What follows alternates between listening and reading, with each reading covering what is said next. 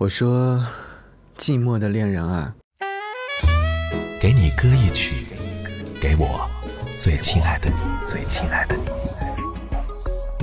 无论你在哪里，希望有我的陪伴，你依然幸福。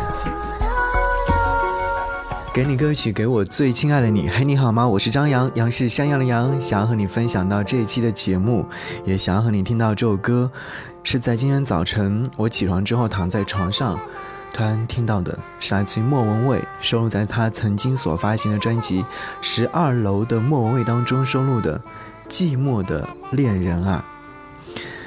昨天晚上有看到这样的一段话，他说。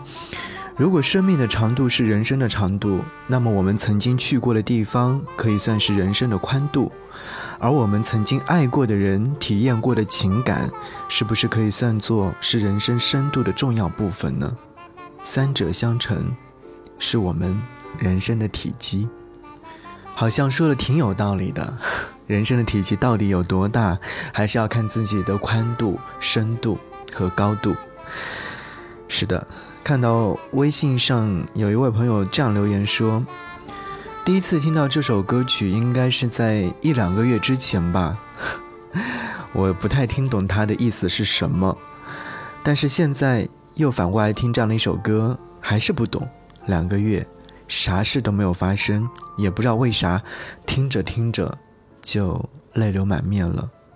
是的，人这一生不只是不断的遇见。”也在不断的遗忘和告别，每个人心里的空位只有那么多，让错的人出去，对的人才能住进来。好，此刻就来听到莫文蔚《寂寞的恋人》啊。固执的其实一样，为什么夏天？太亮的霓虹灯，天空的颜色好。前傻子才争吵，落叶是树的风险，情感是偶发的事件，用偏方治好失眠。